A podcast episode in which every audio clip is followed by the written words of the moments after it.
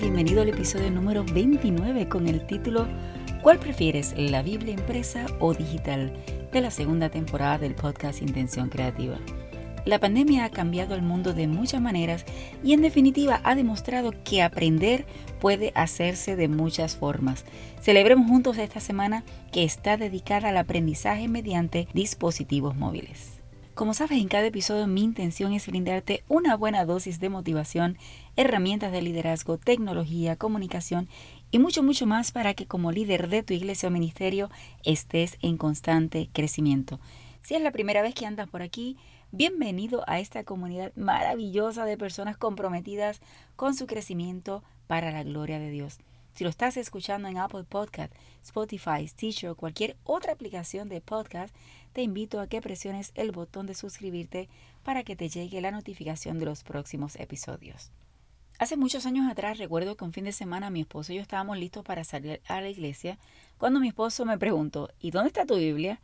Y yo le enseñé mi celular. Su rostro algo confundido procesó en pocos segundos lo que yo estaba diciendo. Asumo que estaba luchando con la idea de cómo era posible que yo no llevara mi Biblia.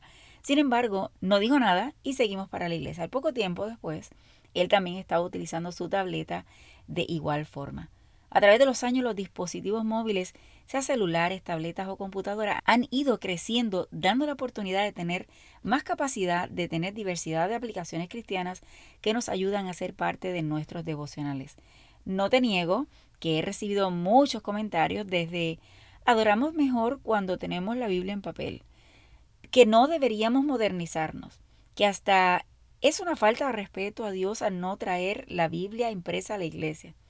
Mi respuesta siempre ha sido, lo esencial es el mensaje y no el medio por lo cual lo estamos leyendo. Si no, tendríamos que caminar con los papiros antiguos para tener entonces la Biblia original. Además, en cualquier lugar puedo leer la Biblia, hacer anotaciones y hasta compartir versículos desde mi móvil sin necesidad de tener una Biblia impresa. No quiero dañarte la mente y mucho menos que se malentienda que es mejor una o la otra. Lo que sí creo es que la usemos. ¿De qué vale tener una Biblia impresa, pero tenerla de recolector de polvo porque no la sacamos del auto o simplemente está en la esquina hasta el próximo día de culto? Entonces evaluemos cada actividad que realizamos o rituales que estamos acostumbrados en nuestra vida cristiana, si realmente lo estamos haciendo con propósito o solamente por costumbre. En mi caso, me funciona bien no solo usar la Biblia digital, sino otros libros y lecciones y todo lo que necesito para estudiar de la palabra de Dios y adorar a Dios. Durante estos días se celebra la Semana del Aprendizaje mediante dispositivos móviles, así que por eso es importante que entendamos que los dispositivos han llegado a nuestra vida para quedarse. Si por si acaso hasta este momento no entiendes el concepto cuando digo dispositivo móvil, te comparto la definición presentada por unos investigadores de la Universidad de Oviedo en el Departamento de Ingeniería de Telecomunicación, que por los créditos que debo dar, voy a decir sus nombres, son varios. Tenemos a Arturo Vaz Alonso, Irene Ferreira Artime, María Álvarez Rodríguez y Rosana García Baniello. Bueno, ellos indican que se puede definir como un aparato de pequeño o tamaño pequeño con algunas capacidades de procesamiento con conexión permanente o intermitente a una red con memoria limitada, pero que ha sido diseñado específicamente para una función, pero que puede llevar a cabo otras fuentes más generales como decimos en mi país, en arroz y habichuela. Como he dicho antes, pues lo normal o los ejemplos normales son las computadoras portátiles o como conocemos las laptops, tabletas o iPad y los celulares. Dispositivos que durante la pandemia se ha demostrado su uso a mayor escala, sobre todo en la educación. Antes podíamos escuchar pelear a los padres por el tiempo que los chicos pasaban frente a la computadora y hoy en día a veces los muchachos tratando de escaparse de alguna clase salen fuera de la casa para escuchar a los padres gritar que vuelvan frente a la computadora, como los tiempos han cambiado, ¿verdad? ¿Podemos aprender con ellos? Por supuesto que sí, que podemos utilizar estos dispositivos y aprender con ellos siempre y cuando dependiendo del uso que nosotros le damos. ¿Qué beneficios tenemos al utilizar estos dispositivos móviles? Número uno, la movilidad. que nos permite utilizarlo en cualquier lugar. Podemos llevarlo de un sitio a otro, incluso viajar y aún así estar aprendiendo. Número dos, accesibilidad. Si estamos conectados al Internet, tenemos el beneficio de tener acceso en segundos toda la información que queremos. Número tres, funcionalidad que los dispositivos móviles al tener un sistema operativo y tener la posibilidad de instalar aplicaciones, se puede realizar trabajos que luego se pueden acceder. Que hoy en día, por el avance que hay, se puede hacer casi cualquier cosa dependiendo el dispositivo. Pensando en estos tres beneficios, te cuento que tengo una amiga que su hijo está en sexto grado y la escuela decidió que su sistema de estudio es virtual, pero que él se conecta cuando él desea. Ellos han ido a viajar, él simplemente lleva su laptop y puede seguir estudiando, está aprendiendo, porque fue una de mis preguntas, está aprendiendo aún utilizando ese sistema. Sin embargo, existen desventajas o peligros cuando utilizamos los dispositivos móviles. Número uno, es la distracción. Mientras la usamos por todas las opciones que tenemos disponibles, no podemos desconcentrar de lo que realmente estamos haciendo, como por ejemplo estudiar o como por ejemplo utilizando un dispositivo móvil y estamos en la iglesia, también puede tener la, el riesgo, vamos a decirlo así, o la desventaja que podemos tener eh, una distracción. Número dos, seguridad y privacidad.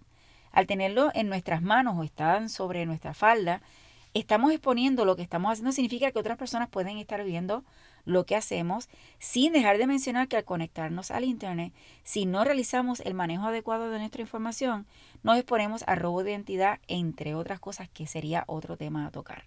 Número tres, la tercera desventaja, sería la energía, que dependemos exclusivamente de que tengamos batería o conexión a la electricidad para que funcione. Mi propósito con este episodio es que primeramente resaltar el uso de los dispositivos móviles como una herramienta extraordinaria, no solo para estudiar o trabajar, sino también para crecer espiritualmente. Mi llamado para ti hoy es que cuando veas un joven o una persona adulta utilizando algún dispositivo móvil en la iglesia, sea el que sea, primero no juzgues y mucho menos asumas que no está atento al culto. Y segundo, si eres parte del liderazgo, busca la forma de crear estrategias para involucrar a las personas en su uso, como por ejemplo, número uno, invitar a compartir la lectura bíblica o alguna frase del sermón o alguna frase de la lección en sus redes sociales o con, a personas a través de un mensaje de texto, por ejemplo. Dos, utilizar hashtag para que las personas lo incluyan en sus publicaciones y de esta forma no solamente aportar o exponer nuestra iglesia, en las publicaciones con ese hashtag, sino que también si hay un tema especial, también podemos conectar con otras personas basado en, la, en el hashtag que utilizamos en las publicaciones. Tres, crear grupos de estudio de forma digital. Cuatro, tener presencia en las redes sociales como iglesia.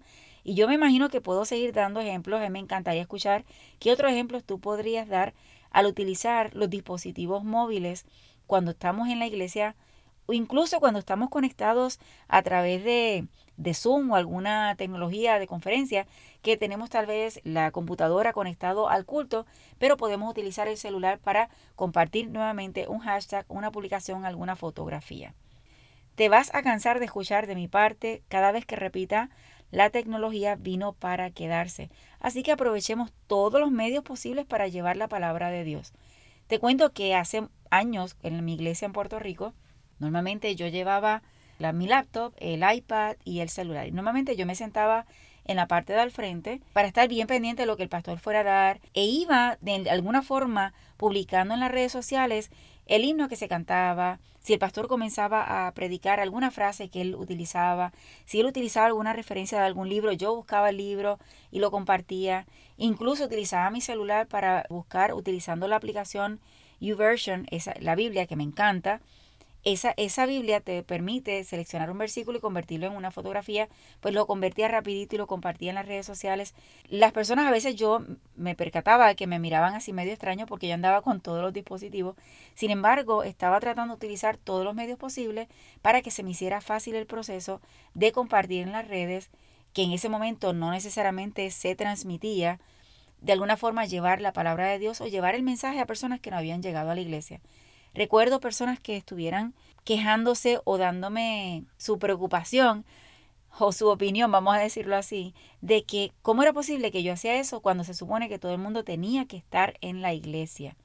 En realidad mi respuesta siempre fue, Nosotros no sabemos por qué, ni somos quienes para juzgar porque una persona no llega a la iglesia o no se conecta, la razón que sea, para nosotros no nos debe importar.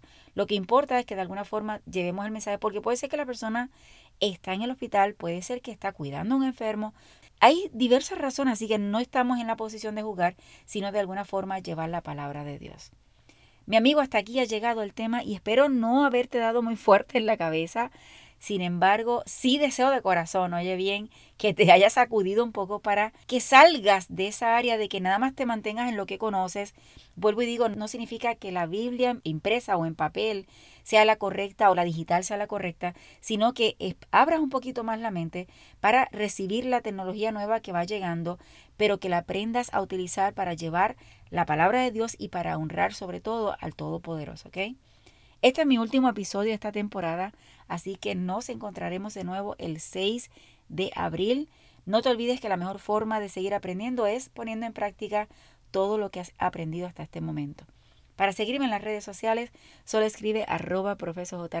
Con doble S de Samuel y me encontrarás. Y por otro lado, para conocer los servicios que ofrezco, visita www.profesorjruiz.com.